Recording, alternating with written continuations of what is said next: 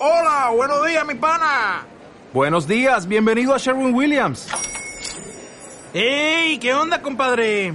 ¿Qué onda? Ya tengo lista la pintura que ordenaste en el ProPlus app. Con más de 6.000 representantes en nuestras tiendas listos para atenderte en tu idioma y beneficios para contratistas que encontrarás en aliadopro.com. En Sherwin Williams somos el aliado del PRO.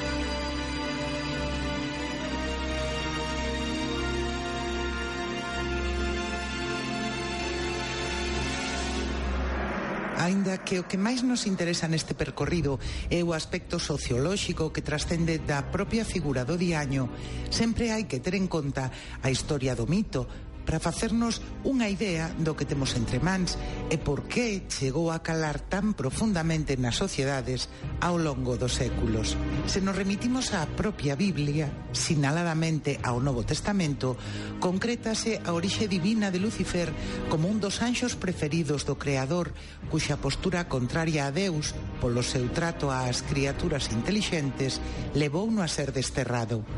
Aí comezaba un periplo, en principio lendario, que chega ata os nosos días e que en maior ou menor medida podemos observar en todas as culturas e crenzas do planeta, aínda que baixo distintos signos, personaxes e lugares segundo a religión.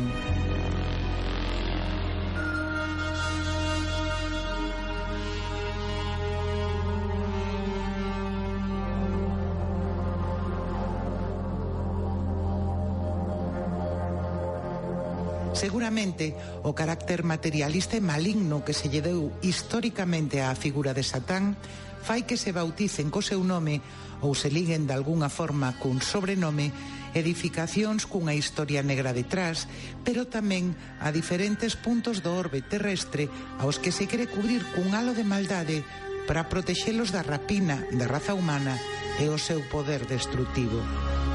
Encontramos así unha dualidade engadida a eses alcumes que reflectirían a propia dualidade humana, conformada por puntos antagónicos que dende tempos inmemoriais foron cualificados como o ben e o mal.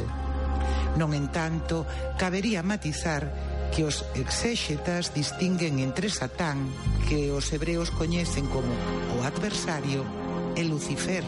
o que trae a luz, onde entraríamos nun complicado debate.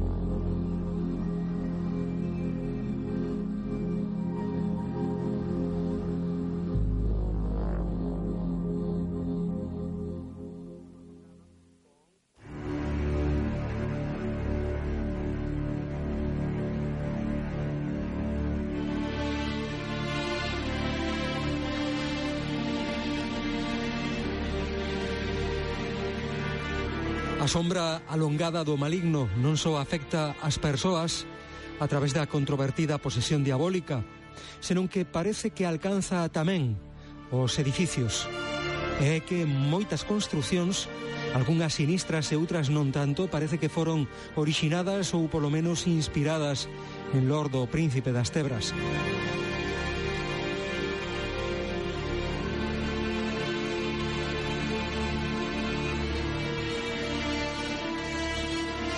Esta noite en Milenio con José Antonio Roldán falaremos de edificios do diaño. Son moitos os que se erixen dun recuncho a outro do planeta, cada cal máis tenebroso. O mal habita dentro deles ou polo menos isodín.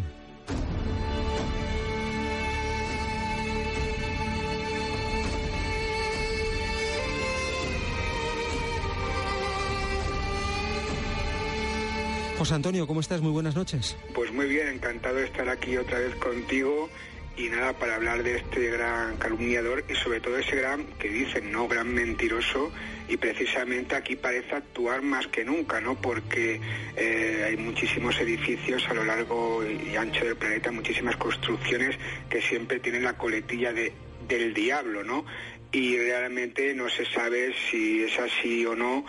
porque bueno vienen desde épocas eh, antañas eh, ese sobrenombre incluso ahora en la actualidad muchos grupos de investigación también si digamos por ejemplo por los canales de YouTube o por internet Facebook Twitter también eh, sitúan ese nombre en muchas de, sus investigaciones realizadas en edificios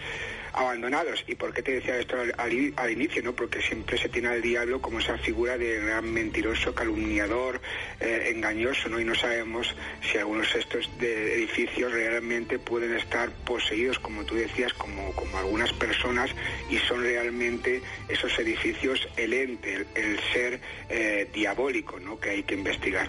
¿Por qué esa relación con el maligno? ¿Es por hechos luctuosos que han sucedido? ¿Tiene que ver con viejas leyendas? ¿Qué es lo que determina que un lugar u otro se relacionen con el príncipe de las tinieblas, José Antonio? Pues muy, muy buena pregunta, Antón, porque según el caso sucede una cosa u otra. En la mayoría de ocasiones porque ha habido algún tipo de, muerte extraña, en algunos casos bastantes muertes extrañas, como por ejemplo en el edificio Dakota, conocidos por todos, eh, pues ahí mataron a John Lennon, eh, bueno, de ahí se graba eh, la semilla del diablo, que luego posteriormente al parecer es lo que provoca que la familia, esa secta de Charles Manson, matara a, bueno, a la mujer de Roman Polanski, Sharon Tate, actriz y modelo, y bueno, tantos y tantos famosos que, ahora viven allí a pesar de las historias que, se comentan eh, sobre el tema. Por cierto, no tiene que ver nada, pero sí con el edificio de Dakota para los interesados a los temas de misterio y en, en concreto al edificio de Dakota hay una serie en la actualidad que está en emisión que tiene dos temporadas que se llama Aquarius eh, que tiene que ver sobre, sobre, bueno, el edificio de Dakota en sí, sobre la muerte de la mujer de Roman Polanski, Sharon Tate, y bueno, todo lo que rodea un poco a, la, a la familia, a esa secta de Charles Manson, y que está muy bien, y bueno, tiene un actor muy conocido y muy relacionado con los temas de, de bueno, de, nunca mejor dicho, de, Expedientes X, que es David Duchovny, ¿no? Y, nada, pues este edificio se tiene por excelencia por el, eh, con el nombre de, del, del diablo, siempre relacionado con él, porque también en su momento el Steve Crowley, uno de los mayores ocultistas, eh, bueno, él mismo se lo decía, ¿no?, del mundo conocido, también vivió en su momento allí. Cada edificio tiene una historia y cada edificio, pues, eh, puede ser que se origine porque también siempre se, está ahí en la bruma ¿no? de por qué se llama del diablo de una manera u otra. También muchísimas leyendas y como te decía actualmente muchos grupos de investigación ya le ponen el sobrenombre del diablo, del demonio a, esos lugares que, ellos visitan para, realizar su tipo de investigaciones o experimentación. Vamos a acercarnos por un país que conoces muy bien, México. De él hablamos en otras ocasiones contigo y también con cuestiones relacionadas con el mundo del misterio. Y vamos a México porque puede sorprender, ¿no? Que entre las propiedades diabólicas podamos encontrarnos hasta un casino. Bueno, sorprender o no, no, o no, porque todo que esté relacionado un poco con el vicio, ahí un poco el juego, todo aquello que pueda llevar a la perversión al ser humano eh, tiene que ver con el diablo, ¿no? Y es un caso que, ha investigado un, amigo investigador de hace muchísimo tiempo, eh, mío, Arturo Cosio y todo su grupo, el, el, junto a su hermano Carlos Cosio, Alejandro Guillén, Carlos González, y luego también bastante gente que, está relacionada con el tema y es será en, Hermosillo, en Sonora, la gente que te escucha y él de allí puede ir eh, a investigarlo y bueno, también un poco responde a lo que comentabas antes, porque aquí sí que se relaciona con, una leyenda de un baile eh, que se realizó en, esta, en este edificio, en este casino, donde una chica, pues al parecer que no le dejaban los padres ir a bailar, pues desobedeció, fue a bailar y bueno, eh, fue engatusada de alguna manera por un hombre que bueno, que ya la trayó desde el primer momento y al parecer durante el baile pues ese hombre se convirtió en, en su verdadero aspecto, en el diablo y a raíz de ahí pues la mujer perdió, la muchacha perdió el conocimiento, fue llevada al hospital y ahí se origina, al parecer, según le comentaba Luz María, una, una mujer que tiene ahí un, un, bar en el mercado municipal de Hermosillo, Arturo Coso, que ahí se originaría la, leyenda, ¿no? Ya sabemos que México es un país lleno de, leyendas y que luego son originan algunos casos, como por ejemplo la, leyenda de la Llorona, que también podemos encontrar en muchísimos lugares de, Hispanoamérica e incluso en otros lugares del mundo. En este caso, pues es un es un lugar que se puede visitar, está eh, la mayoría en, ruinas, por lo que la gente que vaya allí que tenga muchísimo cuidado, como gran parte de los edificios que la gente va a investigar y que la mayoría, pues no como el edificio de Dakota, porque ya, ya nos gustaría que todos los edificios fueran de alto stand y tan cuidados como, como el Dakota, pero sí que están en eh, gran parte de estos que reciben el sobrenombre del, del diablo, están en ruinas y hay que tener muchísimo cuidado, no vayan a la gente a investigar o a experimentar allí y pasen Antona a ser parte de la leyenda teniendo algún tipo de, muerte estilo las mil y una muertes está del programa de, que, hay por ahí de, extrañas ¿no? y, curiosas. Hay que tener muchísimo cuidado a la hora de, investigar y en este caso el propio Arturo Cosio me comentaba que él al día de hoy no ha encontrado nada que relacione el, casino en sí con, el demonio, pero sí gente que comenta que ha tenido experiencias anómalas allí, gran parte de grupos de, investigación, y ahí entramos pues en la dicotomía, ¿no? De que una cosa es el origen, la leyenda, eh, se le pone el nombre del diablo, pero luego ya entra en, escena eh, los buscadores, los grupos de investigación que van allí y convierten en otra parte del caso, ¿no? Porque una cosa es el origen y otra cosa es la actualidad del caso y las experiencias que allí pueden experimentar, que no sabemos si se producen porque realmente allí hay algún tipo de actividad paranormal o porque son los propios investigadores, que eso también hay que tenerlo muy en cuenta, los que llevan sus propias experiencias allí y digamos que sirve el lugar de catalizador, ¿no? para que, para que surja eh, el caso de lo insólito, ¿no? Que eso hay que tener muy en cuenta porque, por ejemplo, la gente que seguro que mucha gente está escuchando, porque yo lo sé, y que y más es tu programa, ¿no? Que, es dedicado al misterio, que van pues muchos días, muchos fines de semana a distintos lugares de relacionados con el tema del misterio y quieras que no, ¿por qué no? Pueden impregnarse de alguna manera de, la historia o de la paranormalidad, por llamarlo de alguna manera, eh, del lugar, y de un sitio a otro llevando esos fenómenos o como queramos decirle, pues de un, de un lugar a otro. Eso hay que tener mucho cuidado y también es una gran parte de, de la investigación y a ver si algún día entre todos los investigadores nos ponemos de acuerdo en analizarlo, ¿no? porque es también a tener en cuenta.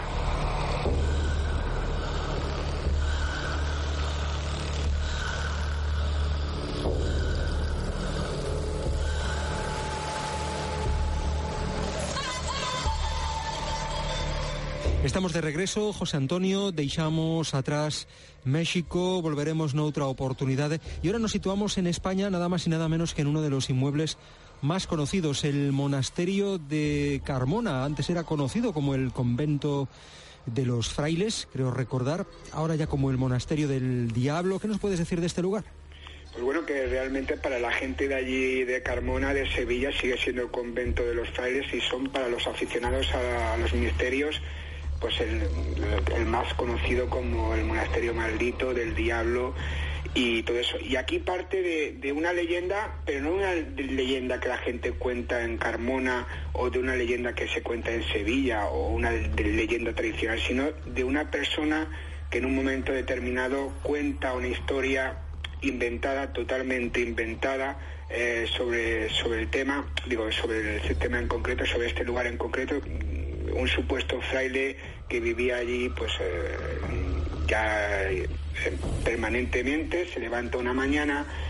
y encuentra que se encuentra que está solo. Teóricamente está solo, recorre las estancias del monasterio cuando aún estaba en condiciones de, estar habitado, porque actualmente también, al igual que el casino de, Hermosillo, está en ruinas y, bastante peligroso porque se lo, he visitado en, persona. Eh, y se encuentra eh, que sus compañeros, los frailes de, aquel lugar, están en, digamos, eh, subidos con ganchos y muertos y una, especie de demonios están ahí haciendo de las suyas, ¿no? Y en un momento dado se unen todos esos pequeños demonios en uno y se aparece ante él y bueno, ahí hay una cierta historia. Hay un documento fechado también que bueno, cuando se inventó el hombre que se lo inventó el asunto, se le ocurrió un poco, lo que pasa que hizo que, ese documento estuviera firmado con esta historia por el obispo de, Jerez en una época que no existía obispado en Jerez y a raíz de, de ahí y de la investigación de la persona que saca el asunto, Ángel Rivero, que es un investigador de Carmona, y de Francisco del Toro Zamora, que es un investigador de Sevilla, pues sacan a relucir la verdad del caso que no quiere decir que, no que esto es también hay que, puntualizarlo como el propio investigador Ángel Rivero comenta, que no quiere decir que allí no se cuenten que haya historias paranormales, porque sí que se cuenta, él tiene constatado y también Francisco del Toro y yo mismo y también en aquella ocasión cuando fui con mi hermana Marisol Roldán y con otros investigadores como Antonio Porrero, eh, historias eh, paranormales, con, de hecho con la aparición de sombras una de ellas, por ejemplo, una de las personas que estaba ahí durante una de, mis visitas la vio y me comentó eh, lo que había visto y digamos que hay que separar una cosa es el fraude inicial de, que te comentaba al principio y las historias que se cuentan sobre posibles apariciones en el lugar. Si se visita el lugar, si la gente tiene la oportunidad, en esta ocasión más fácil que ir a, México, de visitar en, en, Carmona el monasterio del convento de los frailes, te verá que, pueden allí constatar con la gente algún tipo de historia y bueno, si tienen algún tipo de experiencia, ¿no? Pues que nos la comente a ti o a mí, que siempre será interesante. Es un, caso que está ahí, que está vivo, pero que también hay que separar la, la, historia irreal e inventada del asunto con la historia real. El investigador que te decía que saca el asunto, que es Ángel Rivero,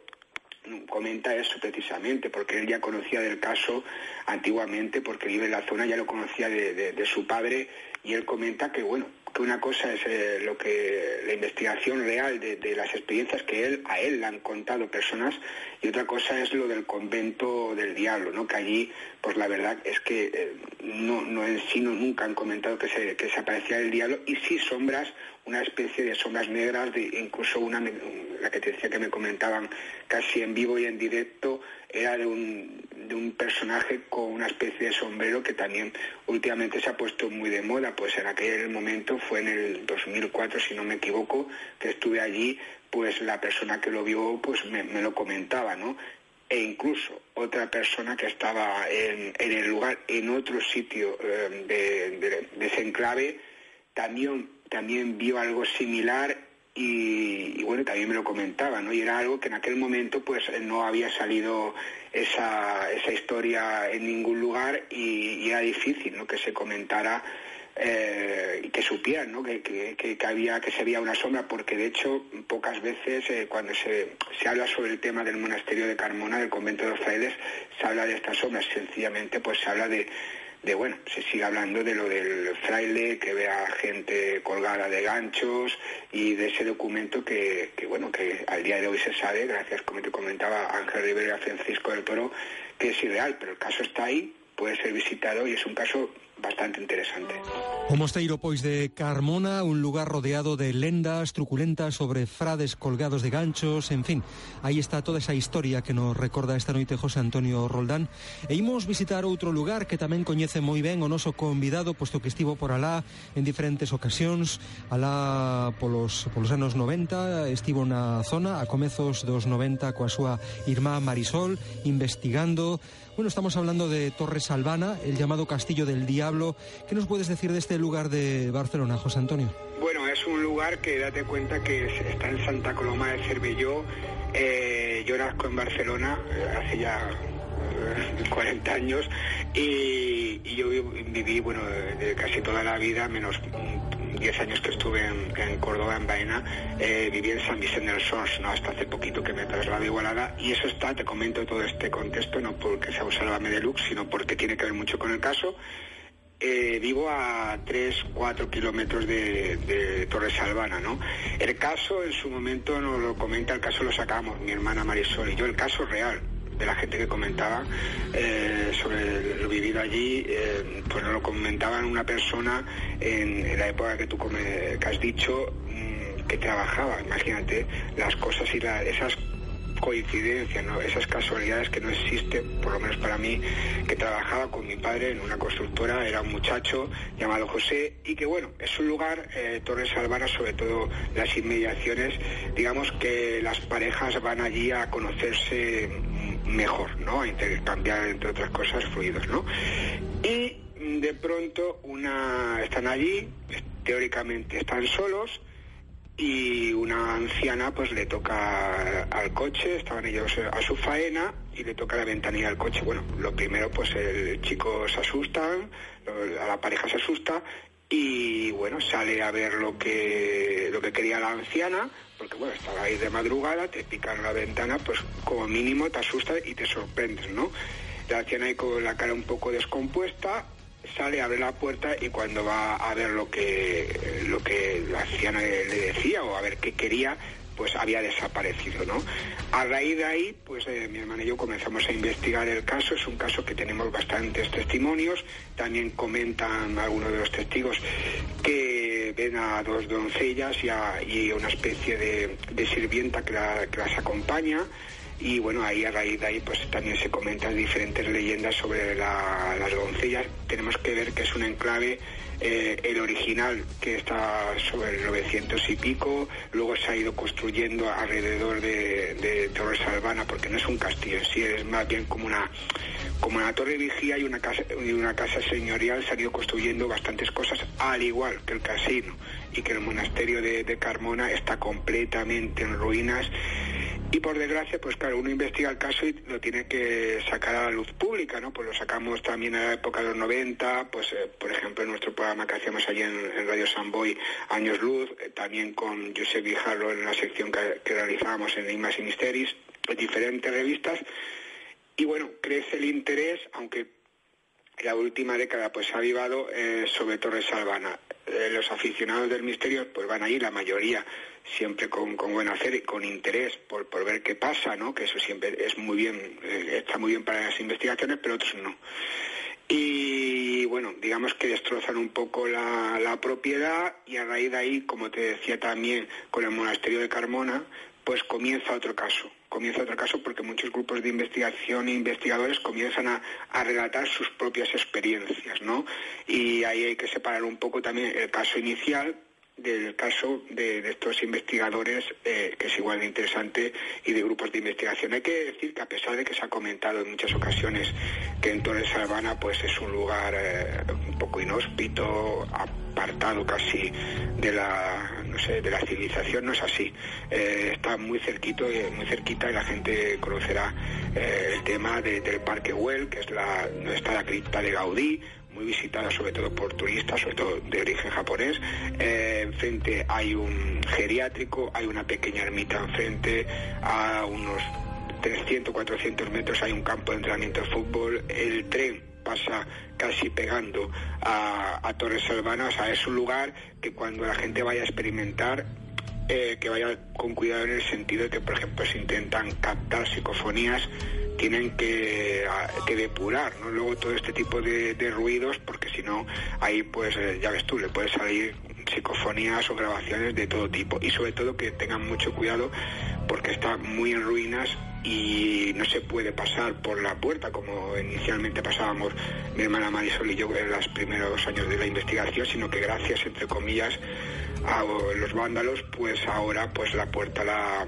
digamos que la cerraron completamente y alguien, algún iluminado, pues se hizo un, en, un, en, un, en un edificio del 900 y pico, hicieron un, un agujero por donde entrar, ¿no? y la gente pues sigue yendo y ahí a raíz de ahí pues nos hemos encontrado de todo. Hace poquitos años íbamos a investigar también porque bueno lo tengo cerca y cada vez que bajo a San Vicente pues voy no a ver si hay alguna novedad no y una de las veces iba con,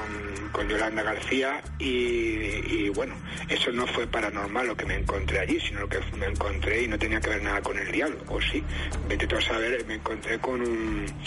con una sesión de fotografía de digamos de una revista subidita de tono, ¿no?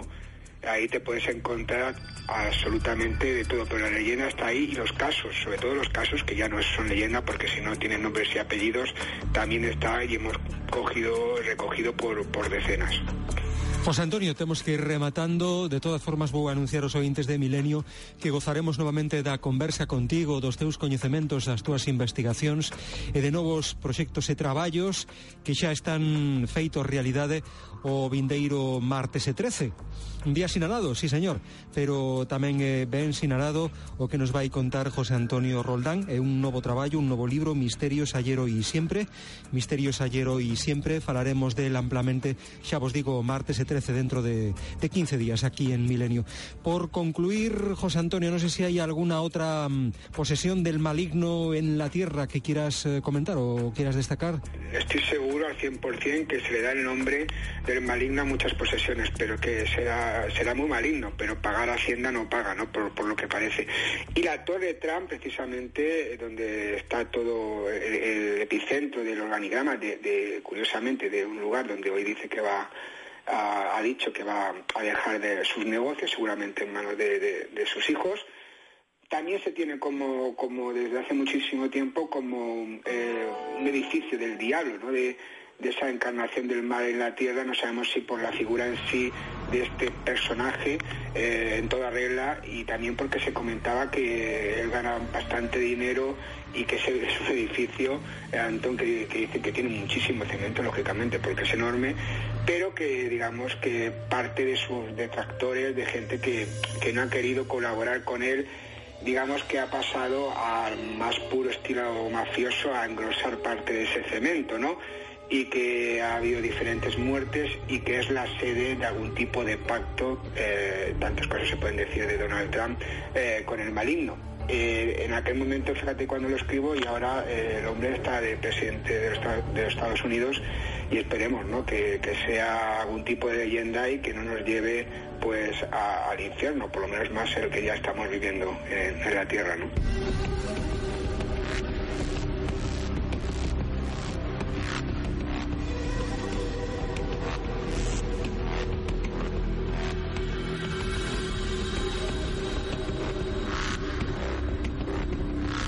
Muchísimas gracias, José Antonio. Hasta dentro de muy poquitas semanas ya. Muchísimas gracias a, ti, Antonio, y un saludo para los oyentes.